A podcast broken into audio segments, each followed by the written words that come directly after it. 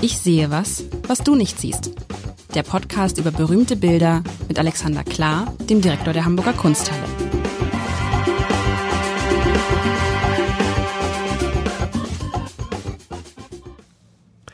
Herzlich willkommen. Mein Name ist Lars Heider und wer diesen Podcast oft hört, und das machen ja unglaublich viele Menschen. Ich habe mir die Zahlen angeguckt, das ist fett. Also nicht fett, aber doch gar nicht mal so schlecht. Sechsstellig in diesem Jahr schon wieder gewesen. Das Für ist Kunst? natürlich, es ist Kunst. Also es ist auf den, äh, ich habe ja immer die beiden Podcasts, in denen ich beiden drin bin, ähm, ein Wein-Podcast und der Kunst-Podcast. Und beide haben kräftig zugelegt in diesem Jahr. Das finde ich ganz, ganz schön, weil beides ja Nischen. Guter Wein ist wie Kunst ähm, ein Nischenprodukt und das Interessante ist, ähm, ein Nischenbereich, was ich interessant finde, dass man, wie viel man darüber reden kann. Das habe ich ja durch dich gelernt, dass man nichts wissen muss und trotzdem darüber reden kann. Und dann ist es so ähnlich wie bei, habe ich glaube ich schon mal gesagt, wie beim Wein. Je mehr Wein man trinkt, desto besser kennt man sich mit Weinen aus. Das war gest, ich war gestern bei einem Freund und der hatte dann eine, der dachte, du machst doch diesen Wein-Podcast. Ich sage, ja. Ja, ich habe hier eine Cuvée. Und dann mit, Dann mit, drei, Re mit, drei. Rebs, mit drei Rebsorten. Welche sind da drin? Und dann habe ich so gedacht und habe ich so geschmeckt, mm, so, okay. Das ist der Lieblingswein meiner Frau. Und da habe ich gedacht, okay, die Frau trinkt nur entweder Grauburgunder oder Weißburgunder. Habe ich gesagt, dann das eine muss, das kann Weißburgunder sein, es kann auch Sauvignon Blanc sein, was komisch ist, weil Sauvignon Blanc eigentlich. Und ich habe gedacht, okay, es ist Riesling, Chardonnay und dann wollte ich eigentlich sagen Sauvignon Blanc. Und dann habe ich gesagt, nee, und Weißburgunder. Und dann sagt er, Riesling ist richtig, Chardonnay ist richtig. Und das dritte wäre Sauvignon Blanc gewesen. So, was ich damit sagen will, ist, also man kann das. Man beißt sich rein. Nein, man kann es lernen und man kann dann auch irgendwie, und das ist lustig, man kann allein über das Reden über Weine oder über das Reden über Kunst so viel lernen, ähm, ohne sich dabei anstrengen zu müssen. Und vielleicht funktioniert das Ganze ja auch, lieber Alexander, das ist ja unsere Hoffnung bei den Hörerinnen und Hörern übers Zuhören. Du wolltest mitbringen, was hast du letztes Mal gesagt? Das Ich bringe Gegenstück. dir das Gegenstück, aber wenn du jetzt beschreibst, kommst du vielleicht drauf. Das ich Gegenstück- Gegenstück gemeint habe. Aber okay, du verrätst nicht. Also Gegenstück, wir sind also wieder in der Lieblingsstadt ähm, Deiner des, Kinder und von mir. des, des Mannes, der in Griechenland aufgewachsen ist. Das muss man ja sagen. Eigentlich müsste Stimmt, deine alle Lieblingsstadt mögen mir verzeihen. Also Athen ist meine, meine Jugendstadt und Rom ist ähm, vielleicht wirklich meine Lieblingsstadt. Wir sehen Rom, das alte Rom. Und vergangenes Mal hatten wir, wie sind die Therme nochmal? Ich habe schon wieder Die vergessen. Caracalla-Therme. Die Caracalla-Therme, eines der 15 größten Gebäude der Welt. Das habe ich mir gemerkt. Und jetzt sehen wir, das, das ist das Gegenstück. Ist das sozusagen die. Lass mal den Blick schweifen und ah, warte mal, warte mal, warte mal, warte mal. Da hinten sind so Berge. Mhm. Und diese Berge waren auch beim letzten Mal zu sehen. Korrekt, die Albaner Berge. Die Albaner Berge. Am Südrand äh, der Ebene, in der Rom liegt. Und da waren die aber letztes Mal ein bisschen dichter dran. Das war Ist das, ist das, gehört das auch zu dieser, ist, gehört das auch zu der Therme? Weil da vorne ist, also ich beschreibe das erstmal und vielleicht kann ich mich Genau, annähern. genau. Lass den Blick schweifen. Was, also man sieht ein Bild, man sieht zwei Menschen auf diesem Bild. Ganz, die spielen aber aus meiner Sicht eine untergeordnete Rolle. Hinten sieht man eine Frau, ich würde sagen, die hat irgendwas transportiert, die auf dem Kopf oder sie winkt. Sie winkt jemanden, auf dem Kopf hat sie was, ne? Sie hat was auf dem Kopf. Auf dem Kopf. Das gehört sich dazu. Und da oben, ein bisschen weiter Höhe, hinter einer Mauer steht ein Mann mit einem schwarzen Jack Jackett und Jacke und mit einem schwarzen Hut. So, das sind die beiden einzigen Menschen. Und man sieht zunächst im unteren Drittel sieht man einfach so ein, so ein Plateau. Da ist so eine Pfütze, die ist wirklich schön gemalt. Man, es sind ja immer so Kleinigkeiten, aber eine wunderbare Pfütze mit schönen Spiegelungen, also ein bisschen Wasser. Und dann sieht man links, ich muss an dieses, das kennt man, dieses, kennst, kennst du dieses Kriegerdenkmal äh, am Hamburger Dammtorbahnhof? das äh, tatsächlich. so ein bisschen erinnert, da links ist also so ein in einer in einer Art Landschaft, also man sieht große Bäume, so parkähnlich, sieht man so ein kleines Kriegerdenkmal. In der Mitte zentral steht eine Statue mit einem, das kann fast, das könnte fast Julius Caesar sein. Auf jeden Fall ist es so ein ein wichtiger Mann mit einer mit so mit diese klassische äh, äh, wie, nee, Mann Toga trägt. die, to die Toga, den, den Toga trägt. Und drumherum ist es natürlich, es sieht wie beim letzten Mal so nach etwas aus, was übrig geblieben ist. So Teile eines ehemals großen Gebäudes. Und wenn man dann hinter weiter guckt, sieht man hinten richtige Gebäude, eine, eine, ist das da? Oh, ist auch eine Ruine. Ah, stopp! Ist das vielleicht diese die Reste der Therme da hinten rechts? Sehr gut. Ah, Volltreffer. so, das meinte okay. ich mit Gegenstück. Also, man sieht im hinten im, im, Und du siehst, wie groß sie ist. Ja, Wahnsinn. Im, Im hinteren Teil rechts hinten dieses Bildes, das wieder auch in der, in der ganzen Farbgestaltung mich an das vergangene Mal erinnert. Also es muss wieder Sommer sein. Ähm, es ist so ein, so ein bisschen, ähm, ich, ich habe fast das Gefühl, es ist so eine, so eine drückende Hitze gerade. Vielleicht ein bisschen schwül, vielleicht hat es auch gerade geregnet oder die, so, ne? Hat mal kurz abgeregnet. Und dann sieht man die Therme da hinten, boah, sind die riesig. Und das ist, gehört alles dazu. Diese ganzen Ruinen gehören alle zu der Therme wahrscheinlich, ne? Genau. Wie ein Stadtviertel. Also ist Und Rom ist dann das, was da hinten liegt, was man so hinten Nee, erahnen Rom kann. ist Nee. in unserem Rücken. Wir gucken Okay. schon ein bisschen raus, wobei äh, bei diesem Bild wie bei dem letzten war Rom so ein bisschen vernachlässigt worden durch so perspektivische Verkürzung. Also wir gucken stadtauswärts. Ähm, soll ich schon loslegen? Du hast es Hm. so schön beschrieben. Also ähm, genau, ich habe jetzt gedacht, topografisch gehe ich mal gegenüber. Wir sind jetzt zeitlich nochmal deutlich später, fast 30 Jahre als das letzte Mal. Also letztes Mal zur Erinnerung hatten wir Herrn Kartells Ansicht eines sinnenden Mönches in den Caracalla-Thermen.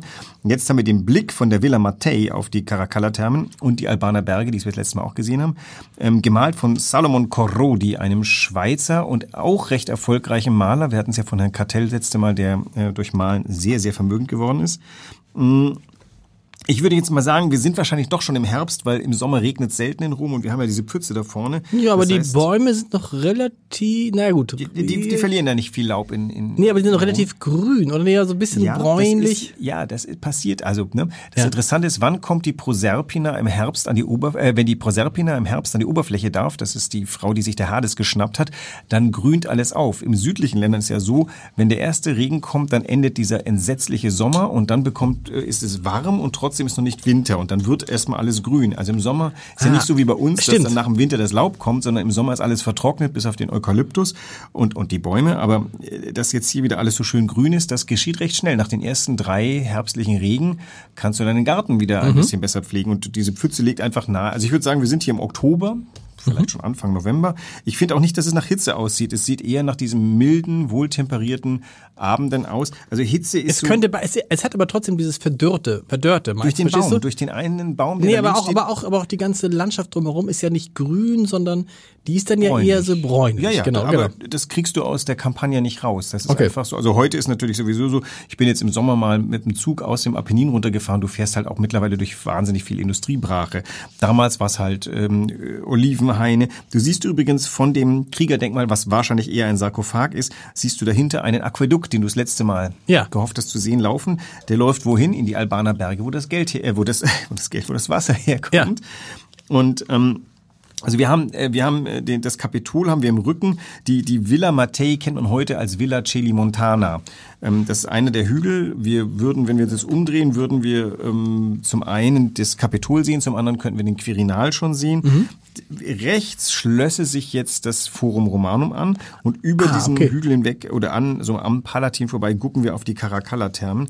Und wir reden von irgendwann Ende 19. Jahrhundert. 1869 sind, ach so, Okay, okay, gesagt. Genau, okay. 30 Jahre nach, das letzte Bild war irgendwie 1835, 40, jetzt wir. Okay, also, knapp ja, gut, 30 Jahre okay. Mhm. Ähm, also warum bringe ich das denn wieder? Natürlich meine verzweifelte Italien-Sehnsucht, Rom-Liebe. Ähm, aber natürlich auch wieder ein, wir hatten das, das letzte Mal dieses Thema der, der Geschichte und des Blicks ins Fenster. Das ist hier gar nicht so das Thema, denn das letzte Mal hatten wir ja überdeutlich die, die, ähm, äh, diese Termen als so eine Art Metapher. Hier haben wir ja eher etwas, was pittoresk ist, was touristisch ist. Und ich dachte mir, äh, die wir jetzt immer näher auf die Caspar David Friedrich Ausstellung hinlaufen, schauen wir mal an, was eigentlich Leute zu der Zeit interessiert hat. Das heißt, du führst mich jetzt so ein bisschen auf 250 Jahre, Kaspar. Quasi. Machen wir, Das machen wir, machen wir dann nächstes, machen wir jetzt demnächst nur noch Kaspar David Ja, Friedrich? nur noch, ich würde ein bisschen Caspar David Ja, Friedrich unbedingt. Machen, weil Wie- es bietet sich so an, weil es wann ist- sind diese Sachen schon mal da? Ja, und wie, wie viele Bilder habt ihr dann insgesamt in der Ausstellung? Oh, weit über 100. Also es- Und vor allem, also erstens werden alle großen, ähm, äh, alle großen Stücke kommen, die äh, Kreidefelsen auf Rügen finden zu uns, äh, der Mönch am Meer findet zu uns, also zu unseren eigenen Spitzenwerken gesellen sich auch noch die Spitzenwerke aus Dresden, aus äh, Berlin. Man muss doch sagen, also der Wanderer ist die Ikone, richtig? Der Wanderer ist die Ikone, aber die könnte man jetzt böse sagen, sagen, die kann man uns immer sehen. Genau, ich meine, aber, aber jetzt, und sehen. dann kommt, dann kommt, dann war für mich immer das Eismeer schon das zweite, oder nicht? Nee? Ja, der Mönch am Meer ist Ja? eigentlich der Mönch am Meer, da können wir die nächsten Mal drüber sprechen, warum der so ein unglaublich modernes Bild ist. Ähm, die, das große Gehege in, in, also es gibt viele Gründe und wir können uns nochmal dann die, ab dem nächsten Mal dem Genie äh, Caspar David Aber stell dir mal vor, wenn man, wenn man, wenn jetzt, wenn man damals Caspar David Friedrich gesagt hätte, in 250 Jahren, da gibt es eine Monsterausstellung von dir in Hamburg und alle Welt, das wird ja so sein, alle Welt wird drüber sprechen, viele Menschen werden extra wegen dieser Ausstellung nach Hamburg. Sag noch mal für die, die das interessiert, von wann bis wann? Vom äh, 15. 15. Dezember an bis zum 1. April. Also Wow, lange Zeit. Da müssen wir doch aber jetzt, demnächst müssen wir, können wir in der Zeit nicht nur Caspar David Friedrich, oder ist das übertrieben, meinst du? wir können ja mal schauen. Das machen man, wir dem aber auf jeden Fall, wie immer, oder? du musst, aber der, den Mönch musst du mitbringen, das ist ja, Ja, nein, die, die alle alle Highlights, die bei uns sind, werden wir, weil Ja. es macht ja auch Spaß. Ich meine, wir haben ja sind ja eigentlich angetreten mit der Behauptung, man muss gar nichts wissen über ähm, über das, worüber wir reden, aber manchmal macht es ja auch Spaß und vor allem, äh, ich sehe was, was du nicht siehst, kann wir dann richtig ernst machen, denn es ist gar nicht so einfach. Du wirst dich abarbeiten müssen, die Bilder zu beschreiben, die du da siehst. Und so wie hier, hier könnte man jetzt ja auch, hier könnte ich ja, ich könnte jetzt, wenn ich die Details und ich sehe was, was du nicht siehst, sagen würde, wäre ich äh, 25 Minuten komplett allein beschäftigt. Da Tat. müsstest du gar nichts sagen. Und der, das Interessante ist, der gebildete Mensch des 19. Jahrhunderts konnte das entziffern. Heute, ich muss zugeben, ich erschrak kurz, als du dieses, äh, was du jetzt als, ähm, als Postkriegerdenkmal angesprochen hast. Ja. Shit, ich hätte mal nachgucken können, was das eigentlich sein könnte. Das wird ja heute noch wandfester sein. Also es ist wahrscheinlich kein Sarkophag, obwohl es ein bisschen aussieht wie ein solcher. Und auch der, die Statue da, also es ist definitiv kein Cäsar, weil der trägt in seiner Hand eine Schriftrolle. Wir haben also vor uns einen Rhetor oder Okay. einen ähm, oder einen Philosophen. Das einzig fiese ist, möglicherweise lachen sich jetzt gerade 17 unserer geneigten Hörerinnen tot, weil das äh, total bekannt ist und ich äh, leider meine Hausaufgaben nicht gemacht habe. Insofern. Aber das Lustige ist ja, und das machen sie es bitte auch weiter, dann schreiben die ja. Genau. Die schreiben ja, also die schreiben ja auch, also das finde ich auch super, wenn, selbst wenn ich mich irre, wo ich immer sagen muss, Leute, ich habe keine Ahnung. Ähm, aber das ist ja super und ich finde es großartig, wie sich die Hörerinnen und Hörer auskennen. Also bitte unbedingt weiterschreiben. Schwarmintelligenz nutzen ist- wir gerne Ja, das ist, das ist wirklich toll und wie, äh, ja. Und Punkt. ähm, Worauf ich hinaus wollte, ist, dass die- dieses Bild, das trifft den Geschmack seiner Zeit. Das ist das, was man damals gerne gemocht hat. Es war, ein, es war pittoresk, es war schön, es hat das richtige Sujet und es lockte ein wenig die Bildung. Das heißt, es, man konnte, wenn das im äh, Wohnzimmer oder über der Anrichte hing, konnten sich die, äh, die gut gebildeten äh, äh, Bürger da vorstellen und sagen, ah, Rom und ich sehe die Albaner Berge, ich war da vor 30 Jahren in meiner Jugend und links, schau mal eine an, da ist ja das umgedrehte Kapitell. Ähm, wir hatten das letzte Mal übrigens, hatten wir links so ein Akanthus, da hätte ich fast noch drüber erzählen wollen. Der Akanth, die Akanthusblüte ist ja ein, ein Bestandteil des korinthischen Kapitells. Hier haben wir jetzt also nur das Kapitell umgedreht und keine Akanthusblüte. Aber solche, solche Anspielungen, die hat man sehr geschätzt. Die hat also, damit hat der Kartell vom letzten Mal auch seine Kundschaft gewonnen und der Korodi macht das ein bisschen anders. Der macht das topografisch alles sauber. Das heißt also hier, hier stimmt äh, die Sache. Es ist quasi wie fotografiert. Aber er fügt natürlich ein paar nette kleine Dinge ein, wie diese atmosphärische Pfütze, die du schon sehr gewürdigt hast. Die beiden Figuren, die ein bisschen historistisch sind, denn äh, also die, die Frau, das ist eine Römerin. Aber natürlich läuft im Jahr 1869 eine Römerin so nicht mehr rum und sie schleppt auch ganz ehrlich nicht ihr Wasser auf den Kopf mehr. Das ist dann. Sieht aus, ist das Wasser oder sind das Weintrauben? Ich kann es nicht so genau sehen, Es aber dass sehr, ja. Frauen, dass Frauen zu der Zeit noch irgendwelches Zeugs auf den Kopf geschleppt haben, das ist für mich sehr schwer vorstellbar. Das war vielleicht noch irgendwo im Apennin so, aber gewisslich nicht in der in der Stadt, in der Hauptstadt der Welt zu dem Zeitpunkt. Und auch links die Figur, der Mann, der da ist, wirkt auf mich ein bisschen historisierend, denn der trägt eine Tracht, die lässig 40 Jahre Es ist ja auch irgendwie nur so angedeutet. Also die Genau. Gesichter kann man gar nicht erkennen und so. Also ähm, ich finde interessant, wenn du sagst, das ist sozusagen entspricht den dort den Sehgewohnheiten. Heute ist natürlich dadurch, dass unsere Sehgewohnheiten so optisch geprägt sind, ist das einfach, da ist zu viel drauf. Ne? Man weiß gar nicht, wo man zuerst hingucken soll. Also du hast nichts außer diesem großen Baum, aber das ist ja fast schon banal. Das stimmt. Unsere Sehgewohnheiten sind auf die schnellen Bilder ausgerichtet. Die Sehgewohnheiten damals waren auf das ganz genaue Hinschauen. Und dann brauchst du, du brauchst eine Sache, die du sagst, bang, so ein, äh, früher hatte man Sachen, so ein Blickfang, Eyecatcher brauchst du. Das hast du auf dem nicht. Ich finde aber eigentlich, weißt du, was ich am interessantesten finde? Also rein künstlerisch ist wirklich die Spiegelung in der Pfütze. Ja. Oder die Spiegelung, das ist wirklich diese kleine Schale, die, die Teile dieser Statue sich dann widerspiegelt, weil das ist doch echt komplex. Das macht, das macht das so, ähm, also nicht kristallin, aber das macht das so, so, so, so ähm, hochglänzend. es gibt dem Bild so eine Tiefe irgendwie, also das finde ich schon. Dazu- aber was, was ist jetzt, wieso führt mich das jetzt in Richtung Caspar David Friedrich? Na, wenn wir das nächste Mal uns mal den ersten Kaspar David Friedrich schnappen, dann wirst du, glaube ich, tatsächlich, und dann werden auch alle Leserinnen und, und Hörerinnen ähm, plötzlich sehen, wie, wie abweisend das ist. Also das hier ist gewinnend, das möchte dich überzeugen. Das ist wirklich vom Licht her, wie wunderbar dieses Licht auch da in dem Baum. Das, man erinnert sich ja, wie das ist, wenn die Sonne untergeht, dann ist ja nicht mehr alles bestrahlt von dem Baum. Und hier kann man eben sehen, wie die der Sonnen zugeneigte Teile rötlicher werden, die abgewandten eher die, die, das Grün haben. Also an dem Bild ist alles toll beobachtet und, und unglaublich präzise und, und perfekt umgesetzt. Und bei Caspar David Friedrich werden wir herausfinden, dass keine dieser Landschaften wirklich ist. Das sind Landschaften, die er gesehen hat, aber die dann durch den Filter von ihm durchgehen. Der hier, der Herr Corrodi, hat den Anspruch, das zu malen, wie es alle seine Kunden gesehen haben und die möchten das gerne bei sich zu Hause in Weimar über der Anrichter haben. Also so, so jemand. Ist, ist bestellt dann oder, oder weiß man oder, oder weiß er, ah, ich habe so viele Kunden, die waren alle in Rom und jetzt male ich Ja. mal Rom und das kriege ich dann, werde ich dann los, weil die sagen, ach, hänge ich mir zu Hause mal auf, so ein bisschen wie so eine Dia-Show. Äh, Also wir hatten ja die, 20. die, die, Jahrhundert. Erst, die Erstbesteller waren auch wieder Fürsten, von denen wir das Mhm. letzte Mal festgestellt haben, das sind die eigentlichen Treiber dahinter. Also in den 1810er, 20er Jahren, Ludwig I. von Bayern, der schickt Maler darunter und sagt, malt mir Griechenland, malt mir Italien, er kommt zurück und ihr kriegt drei Jahre, äh, äh, ihr kriegt drei Jahre Lohn und Brot und Reisekosten und dann habt ihr das. So, das sehen dann Bürgerliche, die haben jetzt nicht das Geld, um jemanden gleich runterzuschicken, aber die Maler haben gewusst, hm, die Ansicht von Epidaurus, uh, die ging damals super gut, ich mal noch eine zweite. Der Herr Rottmann zum Beispiel, berühmter Künstler aus Bayern, der wurde runtergeschickt von Ludwig I. und der hat seinen Rest seines Lebens damit zugebracht, seine eigenen Veduten, die Ansichten, die er gemalt hat, zu, nicht zu kopieren, aber wieder und wieder zu geben. Und der Corrodi ist ähnlich, der ist aus der Schweiz dann nach Italien gereist und bediente ein eine gehobene Kundschaft, denn das war auch damals schon nicht billig, das ähm, musste man sich schon leisten können. Es gab schon kleinere Dinge auch, die ein bisschen, aber grundsätzlich reden wir hier von Bürgertum, von aufsteigendem Bankiertum. 1850er Jahre, jetzt beginnt ja ein bisschen die Zeit der industriellen Revolution, die einen Haufen Leute sehr, sehr reich macht. äh, Und äh, für die ist das da, die den Fürsten folgen im Geschmack. Zumindest es gibt keinen bürgerlichen Geschmack in dem Sinn, das ist der kleiner, gescalte. Also das ist sozusagen, das ist sozusagen so ein bisschen noch so aus der, aus der Zeit, wo das gerade begann. Die, Ja. Das ist diese Zeit übrigens immer wichtig, wenn man es hört, die sogenannte vorindustrielle Zeit, die kommt ja jetzt immer, wenn es um die Erderwärmung geht. Weißt du, wenn du sagst, im Ja. Vergleich zur vorindustriellen Zeit haben, hat sich die äh, Durchschnittstemperatur um 1,2 Grad bis heute erwärmt. Das hat natürlich den Grund, dass wir damals wissen, was, äh, was es für Wetterangaben gab. Vorher Genau. wissen wir es ja nicht. Ja, aber, aber, aber trotzdem ist natürlich interessant zu sagen, und man kann, glaube ich, dann doch nachrechnen, hochrechnen, das ist in der, in der, ich glaube, zwischen, frag mich nicht, zwischen Eiszeit und äh, Zeit liegen so und so viele Temperaturen. 1,2 Grad ist schon relativ viel. Wobei ich jetzt auch gelernt habe, das fand ich interessant, das hat neulich Mojib Latif, der Klimaforscher, gesagt, als ich ihn fragte, dieses 1,5 Grad Ziel, was das eigentlich bedeuten würde. Und er sagte, ich kann es Ihnen nicht sagen, ob, was das jetzt bedeutet. Es wird nicht den Untergang der Welt bedeuten, sagt er, aber soll ich Ihnen sagen, warum es wichtig ist, dass wir was tun? Ich sage, warum?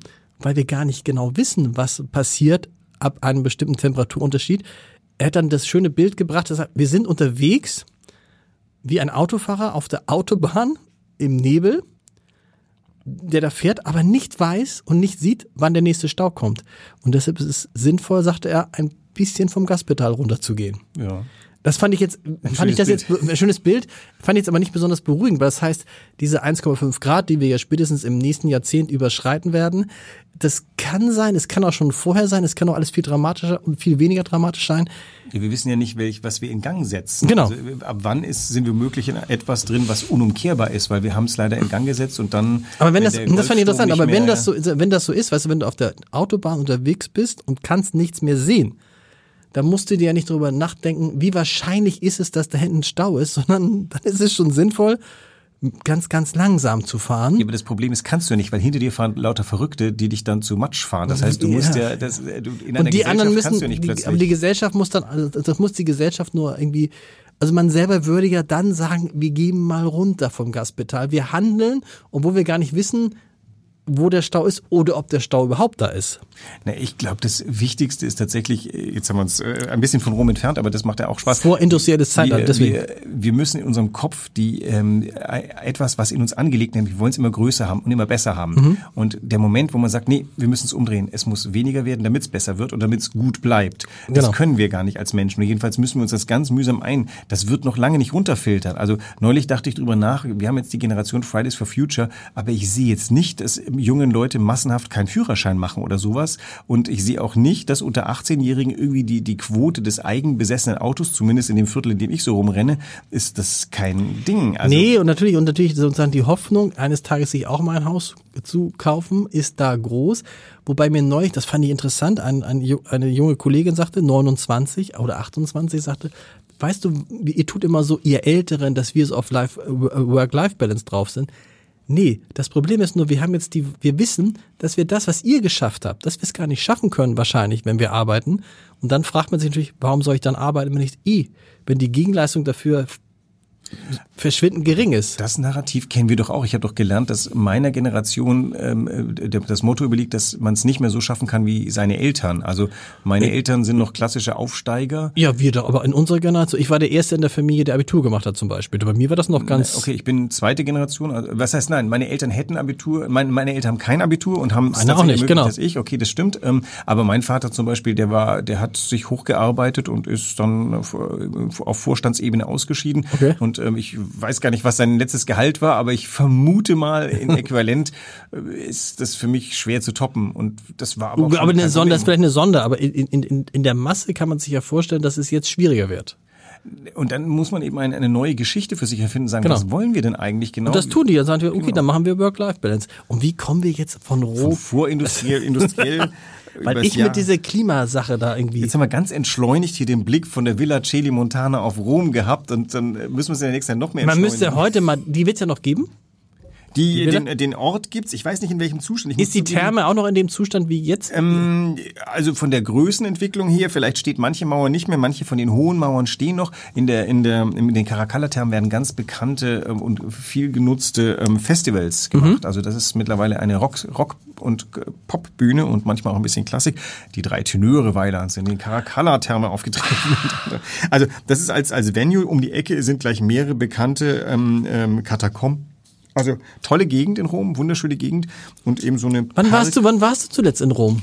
diesen Sommer, am äh, Anfang August. Und wenn du so, da, da, da zu arbeiten, nee, geht nicht, weil ist irgendwie. Da zu arbeiten. Ja, lustig. Ich, also äh, ich war da und meine Frau äh, war nicht begeistert. Die war von Rom überhaupt gar nicht begeistert. Die war hinterher von Neapel begeistert. Und da ich für beide Städte zu haben bin, habe ich gesagt, okay, dann Von Neapel. von Neapel war sie sehr begeistert. Ich meine, da war, ich war auch mal in Neapel und dachte so, okay. Ich, äh, Hafen und das hat, das hat natürlich auch diesen, diesen, äh, nicht, in dem Fall nicht morbiden Charme, sondern das war schon richtig dreckig, richtig, Ja. richtig heftig, richtig hart. trotzdem schön. Ich glaube, ich sehe schon in Analogie zu meiner Überredung für manches Bild sollte ich dich mal nach Neapel mitschleifen. Also natürlich. Ne, Nein, ich fand auch, ich fand es auch toll, die Straße, aber es war schon so, dass ich dachte, wow, okay, alles klar. Ja, äh, Neapel, Handfest. Neapel ist das Ruhrgebiet äh, Italiens. Ist bescheuerter Aber man muss sagen, wirklich, da, der, der alte, du, du dummes, dann gehst in Solan und isst eine Pizza und denkst, okay, so schmeckt die. Oder Und schmeckt dir die damals, muss man Und sagen. es sind die Menschen da. Es Ja. ist also in derselben, also ich hatte fast das ähnliche. Ich bin in irgendeinen Laden rein, auf dem, wo vorne Mara, stand Maradonas Lieblings, ähm, und zwar nicht Pizza, sondern ich hatte, ich suchte die, äh, diese Reisbällchen, jetzt ist mir gerade der Name entfallen. Sushi? Ähm, nein, nein, nein, Reisbällchen. Äh, ähm, Reisbällchen in Italien? ja, ganz lecker, unglaublich. So frittierte Reisbällchen. Und Okay. jetzt fällt mir echt der Name nicht irgendwie peinlich, sonst habe ich es immer im Macht Mund. ja nichts. Ähm, äh, ich weiß es gerade nicht. Jedenfalls, ähm, ich gehe da rein und sag, also, ihr habt, Hm? ihr habt wohl leckere, hm? Und dann, ja, natürlich. Und dann, äh, man gerät sofort ins Gespräch. Ich musste 20 Minuten warten, bis mein Reisbällchen frisch gemacht ist. Und äh, das Gespräch war so italienisch, so neapolitanisch. Und das fing nicht an mit, wo kommst du her, sondern man unterhielt sich über Reisbällchen, über die Qualität von Reisbällchen, wo der Reis eigentlich herkommt. Gut, du sprichst natürlich auch sehr gut Italienisch. Dann es Ich spreche ausreichend, um solche ne? Konversationen vergnüglich zur Hand haben. Ähm, Arancini? Arancini.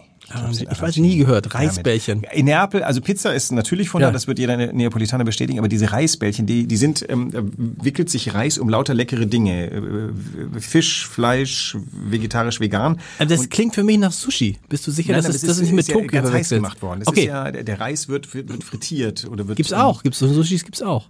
Ja. Wir gucken, wir, wir schlagen nach. Ja. Wir schlagen nach. glaub, Äh, also, und jetzt, okay, jetzt, und jetzt sind wir schon auf der Zielgeraden zu Caspar David Friedrich. Nächste Woche Caspar David Friedrich, ja. alle dieses Bild einprägen, dieses Okay. gewinnende Bild und dann werden wir nächste Woche mal ein ganz abseitiges Bild.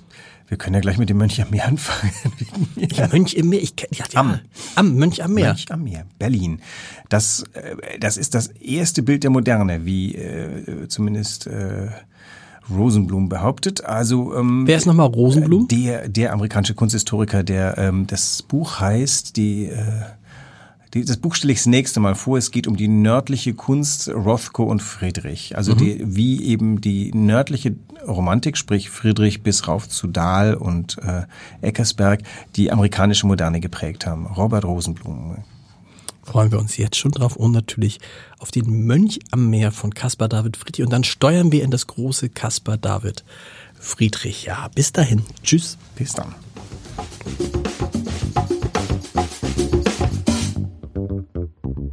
Weitere Podcasts vom Hamburger Abendblatt finden Sie auf abendblatt.de slash podcast.